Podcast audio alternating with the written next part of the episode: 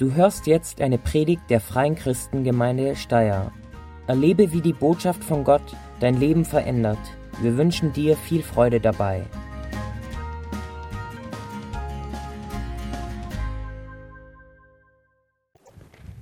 Ja, danke Patrick.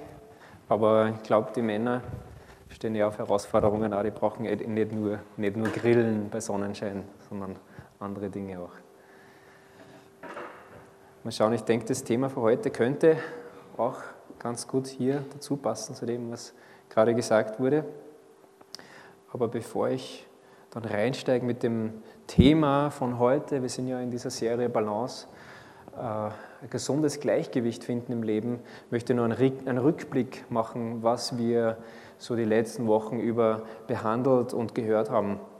Ganz am Start war, war Pastor Martin von unserer Partnergemeinde in Linz und hat gesprochen über den Aspekt des Genusses. Also Gott hat uns hat so viele Dinge in die Schöpfung hineingelegt, die wir genießen können. Ich habe instinktiv gleich an eine saftige Erdbeere denken müssen, in die man reinbeißt. Mm, das ist richtig gut. Ja. Und es gibt so viele Dinge, die, die Gott in die Schöpfung reingelegt hat. Also nicht nur Sachen zum Essen, die wunderbar sind, aber es gilt in unserem Leben zu verstehen, wie können wir in all dem Angebot die Balance halten? Wie können wir im Gleichgewicht bleiben? Äh, Vaska, unser Missionspartner aus Indien, hat dann über den Aspekt von Gemeinschaft gesprochen. Wie können wir uns gegenseitig helfen in der Gemeinschaft, dass wir in einem Gleichgewicht bleiben? Und er hat dann einige Fragen genannt, die wir einander fragen, also die wir uns fragen können, beziehungsweise eigentlich sollen.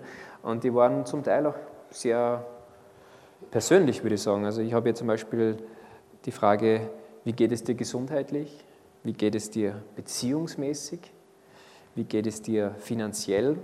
Mhm. Wie geht es dir geistlich? Und dann die Abschlussfrage irgendwo so, die man jemand stellen kann, ist, man muss auch nicht immer alle stellen. Ja? Man kann eine rausnehmen und dann sagen, wie kann ich dir dabei helfen? Und als ich diese Fragen nochmal gesehen habe, habe ich mir gedacht, hm, es braucht schon Mut, um diese Fragen zu stellen. Und ich glaube, es braucht nicht nur Mut, sondern es braucht ein gewisses Vertrauen, damit man diese Fragen sich einander trauen stellt. Und darum mache ich euch Mut, mache ich dir Mut, dass du ähm, Beziehungen vertiefst, damit sie auf so einen, ein Level kommen, wo so Vertrauen da ist, dass man solche Fragen auch stellen kann. Ich glaube, dann haben wir sehr viel erreicht. Wenn wir wirklich über Beziehungen sprechen können, äh, wenn wir über, über unseren Körper reden können miteinander auch Finanzen sogar und auch über unser geistliches Leben. Letzte Woche war es dann knallhart mit Coach Gerald, ähm, der sogar Teile von einem Mountainbike mitgehabt hat auf der Bühne. Ähm, und er hat darüber gesprochen, wie, können, wie kannst du deine Gesundheit fördern? Und hat dann drei Dinge mitgenommen oder, oder entpackt und uns gezeigt, die wichtig sind, damit wir unsere Gesundheit fördern. Und das waren Disziplin, Bewegung und es waren Ziele. Diese drei Dinge. Disziplin, Bewegung und Ziele. Und bei allen denkt man sich, huh, Disziplin yeah. Bewegung oh, und Ziele auch noch stecken. Also sehr herausfordernd, sehr knallhart irgendwo, aber, aber sehr wahr. Wir brauchen das wenn wir, unsere Beziehung, also wenn wir unseren, unseren, unseren Körper in, in Balance halten wollen, dann müssen wir auch uns irgendwo in Bewegung setzen. Ähm, heute Morgen spreche ich über eine, eine weitere Sache ähm, zum Thema Balance und zwar es ist das Thema Gelassenheit. Gelassenheit. Hm, was soll man damit anfangen?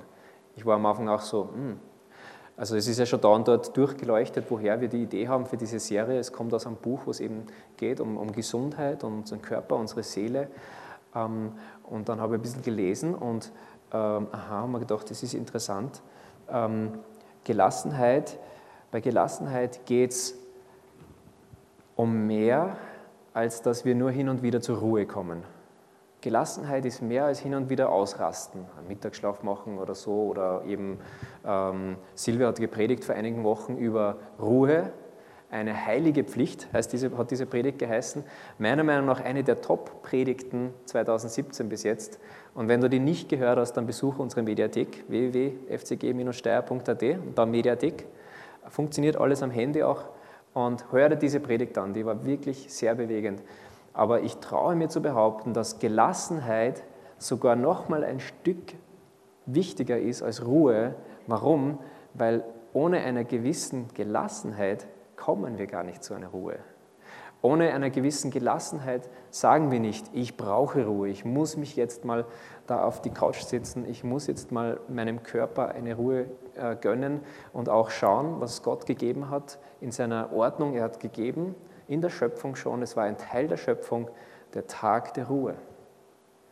Das muss uns bewusst sein. Das ist Teil des Schöpfungsplans. Und, und Gott hat geruht. Und wenn Gott geruht hat, wie viel mehr brauchen wir Ruhe? Also, aber die Gelassenheit, würde ich sagen, ist, ist nochmal ein Eck wichtiger fast, weil sie bringt uns eigentlich zur Ruhe auch. Und ich möchte nur einen Punkt heute machen. Äh, es ist eine kürzere Predigt, weil wir dann das Abendmahl auch noch feiern. Aber dieser eine Punkt, der, der wird sich hoffentlich festsetzen bei euch. Und ich bringe euch den Punkt mal. Ähm, es ist folgender Punkt. Gelassenheit beginnt hier oben. Gelassenheit beginnt hier oben. Das ist der Punkt. Wenn du alles vergisst, merkt dir das eine. Gelassenheit beginnt hier oben. Was meine ich damit? Gelassenheit beginnt mit deinem und mit meinem Denken. Gelassenheit beginnt in unseren Gedanken. Ganz wichtig. Und ich mache ein Experiment jetzt mit euch, um das ein bisschen zu demonstrieren. Schließen wir alle mal die Augen, entspannen wir uns ein bisschen, tief durchatmen. Und jetzt stellst du mal vor, dass du an einem wunderbaren Ort bist, der dir gefällt und du kannst dich dort hinsetzen oder hinlegen und so richtig die Seele baumeln lassen. Weiterhin tief durchatmen und einfach genießen diesen Ort.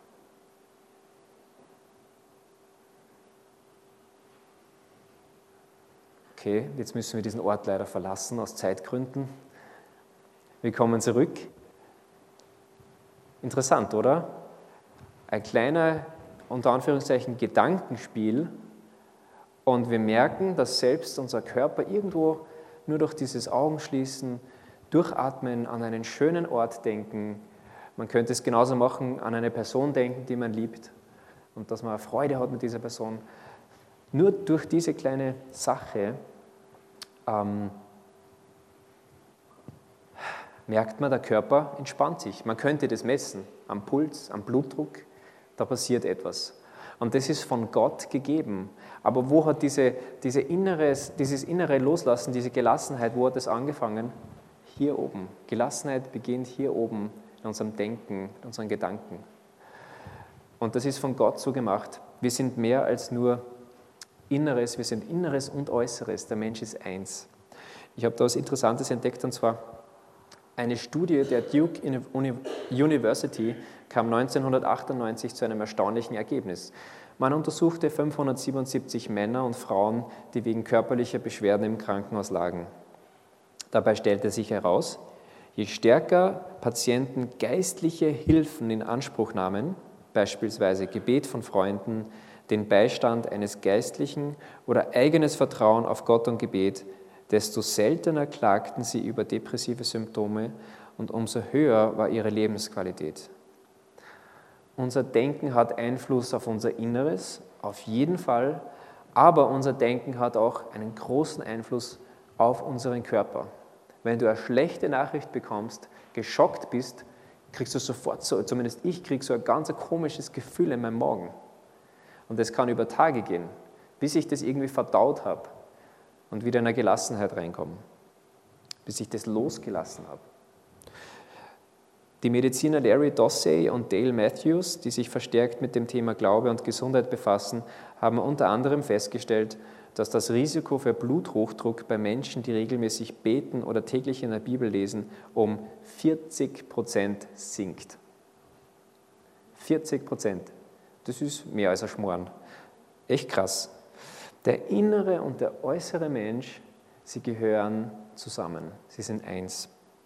Gelassenheit beginnt hier oben in unserem Kopf, in unserem Denken. Und es ist wichtig, dass wir das erkennen. Und ich möchte mit euch einen Vers heute anschauen, weil Gott, er meint es gut mit uns und er will nicht, dass wir in einer ständigen Angespanntheit sind, sondern er möchte uns Ruhe und Gelassenheit auch geben in unserem Leben, weil es uns gut tut, innerlich und äußerlich. Lasst uns aufschlagen den Römerbrief.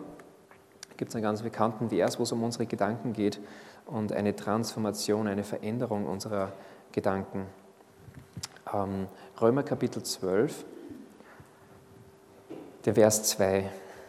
Wenn du deine Bibel dabei hast, dann schlag es mit auf. Römer Kapitel 12, der Vers 2. Steht bei mir, deshalb orientiert euch nicht am Verhalten und an den Gewohnheiten dieser Welt, sondern lasst euch Gott, von Gott durch Veränderung eurer Denkweise in neue Menschen verwandeln.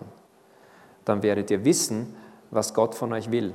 Es ist das, was gut ist und ihn freut und seinem Willen vollkommen entspricht. Viele Übersetzungen schreiben in den ersten Teil, seid nicht gleichförmig dieser Welt. Seid nicht gleich dieser Welt, sondern werdet von Gott oder lasst euch von Gott in eurem Denken verändern. Auch hier sehen wir wieder, der, der größere Zusammenhang dieses Verses ist folgender, dass Christen berufen sind von Gott, dass sie ihr ganzes Leben Gott hingeben. Ihr ganzes Leben. Und was haben wir gerade gehört? Das ganze Leben bedeutet das äußere Leben, der Körper, aber genauso unser Innerstes, unser Denken, unser Fühlen. Alles geben wir Gott hin als Christen. Warum? Weil Christus genauso alles hingegeben hat für uns. Das feiern wir jetzt Ostern. Alles hat er gegeben. Nicht nur irgendwie ein Gedanken, sondern er hat seinen Körper hingegeben, sein ganzes Inneres, seine Seele, sein Alles. Und als Christ sagen wir auch, ich gebe dir alles. Es bringt nichts, wenn wir, äh, wenn, wenn du dich zum, zum Gottesdienst schleppst zum, ähm, zum vielleicht zur Kleingruppe oder überhaupt durchs Leben schleppst, aber nicht sagst, Gott, verändere du auch mein Inneres, verändere du auch mein Denken, dann hast du Gott nur einen Teil deines Lebens gegeben. Er fragt aber nach allem, auch nach deinem Denken.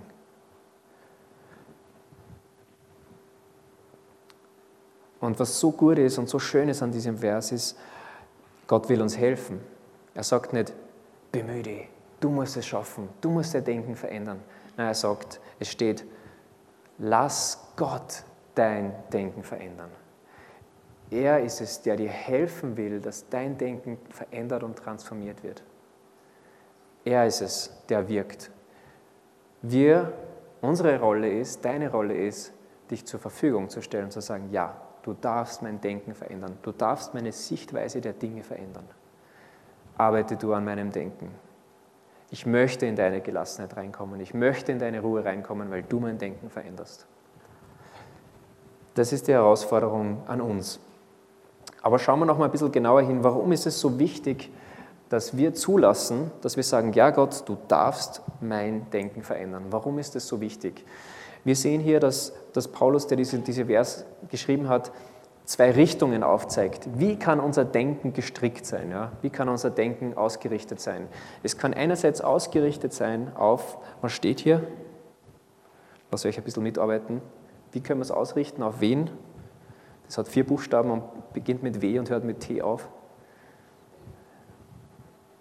Die Welt, genau. Ja. Die Welt. Wir können es ausrichten auf die Welt.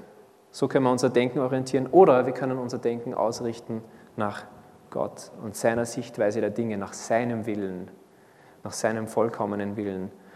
Die zwei Möglichkeiten haben wir. Und ich habe das einmal ein bisschen durchgespielt. Und was, was passiert eigentlich, wenn wir, wenn wir sagen, ich richte mein Denken nach dem Denken der Welt aus? Was passiert dann? Ich glaube, wir können gleich mal eines aus unserem Leben streichen, und zwar Gelassenheit. Warum? Weil diese Welt hat ein Denken, ein Denken des immer mehr Habens. Ich will mehr, mehr, mehr.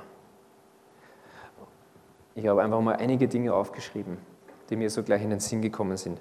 Mehr Geld, mehr Macht, mehr Erfolg, mehr Wohnfläche. Das ist wirklich ein Phänomen unserer Zeit des Wohlstands, immer mehr Wohnfläche. Mehr Urlaub, mehr Sex, mehr Kraft, mehr Wissen, mehr Aufmerksamkeit, mehr Anerkennung, es geht um mich, mehr Unabhängigkeit, auch ganz wichtiger Wert, mehr Freizeit, mehr PS, mehr Ruhe, mehr Kontrolle, mehr Leben und natürlich mehr vom Meer und mehr vom Meer und vom Meer und vom Meer. Wenn, wenn du denkst, wie die Welt denkst, dann hast du automatisch einen sehr großen Stress. Und das ist nur ein Aspekt des Denkens, wie die Welt denkt. Weil unsere Welt denkt auch in, also, oder es gibt viele Lügen, die rumschwirren, sagen wir mal so. Lügen über dich selbst, Lügen über andere und Lügen über Gott. Das ist nur ein weiterer Aspekt, den muss ich jetzt weglassen. Wir bleiben aber bei diesem immer mehr haben wollen. Und darum ist ein, ein verändertes Denken von Gott her, dass wir unser Denken auf Gott ausrichten und seinen Willen so wichtig, weil wir verstehen müssen, Denken hat Einfluss auf unser ganzes Sein und Gelassenheit beginnt bei unserem Denken, beginnt hier oben und es hat so große Kraft. Und jetzt aus diesem Aspekt lese ich jetzt nochmal, aus dieser Blickwinkel lese ich jetzt nochmal diesen Vers. Deshalb orientiert euch nicht am Verhalten und an den Gewohnheiten dieser Welt, sondern lasst euch von Gott durch Veränderung eurer Denkweise in neue Menschen verwandeln. Dann werdet ihr wissen, was Gott von euch will. Es ist das, was gut ist und ihn freut und seinem Willen vollkommen entspricht. Die Auflistung von dann, also die, die ich eben äh, gerade genannt habe, die Auflistung klingt dann, glaube ich, ganz anders. Wenn wir anfangen zu sagen, Gott, wie siehst du die Dinge? Was ist dein Wille? Die Dinge, die ich genannt habe, sind an sich nicht schlecht. Geld an sich ist ein, ist ein Werkzeug, das braucht man. Geld an sich ist nicht schlecht. Auch Erfolg an sich ist nicht schlecht zum Beispiel. Gott will, dass wir auch Erfolg haben in dem, was wir tun. Aber schwierig wird es, wenn wir immer mehr und mehr und mehr und mehr und mehr wollen. Und so muss Gott unser Denken auch verändern, dass wir in diese Gelassenheit finden, die, die, er, für sich, die er für uns bestimmt hat. Und ich, ich lese mal ein bisschen so den Kontrast vor. Dann kann es so heißen, und zwar statt immer mehr Geld ist es dann immer mehr geben statt immer mehr Geld. Oder es kann sein, immer mehr dienen anstatt immer mehr Macht. Oder immer mehr Familienleben anstatt immer mehr Erfolg. Oder mehr Gastfreundschaft anstatt immer mehr Wohnfläche. Oder mehr Liebe anstatt immer mehr Sex. Oder vielleicht immer mehr Rücksicht anstatt immer mehr Urlaub. Immer mehr Demut statt immer mehr Wissen. Immer mehr Zuhören statt immer mehr Aufmerksamkeit zu suchen und so weiter und so fort. Immer mehr von Gott und seinem Willen und seiner Sichtweise und seinem Denken, anstatt immer mehr für mich. Was bedeutet das ganz praktisch? Wir sind im Landeanflug. Was bedeutet das ganz, ganz praktisch für dich und für mich? Was sollen wir tun, um in diese Gelassenheit, die Gott für uns will, damit wir im Balance sind und unser Denken verändert wird, was sollen wir tun? Jesus sagt in Matthäus Kapitel 11 folgendes: ganz bekannte Verse und die haben genau das zum Inhalt. Kommt alle her zu mir, die ihr müde seid und schwere Lasten tragt. Ich will euch Ruhe schenken. Und dann noch, geht es noch weiter, kommen die Details. Nehmt mein Joch auf euch, denn ich will euch lehren, denn ich bin demütig und freundlich und eure Seele wird bei mir zur Ruhe kommen. Dann der Abschluss noch, denn mein Joch passt euch genau und die Last, die ich euch auflege, ist leicht. Jetzt muss man sich mal fragen, hä, Jesus, was ist das? Joch? Ähm, Joch ist so ein Holzteil, das, das dem Stier zum Beispiel, dem, dem, dem Ochsen über den Nacken gelegt wird und da hängt man dann den Pflug an. Und dann kann man pflügen. Und wenn ein Rabbi, und Jesus war ein Rabbi, wenn ein Rabbi oder ein Lehrer davon gesprochen hat, dass, dass jemand sein Joch auf sich nehmen soll, dann hat er davon gesprochen, dass diese Person sein Denken, seine Lehre auf sich nimmt.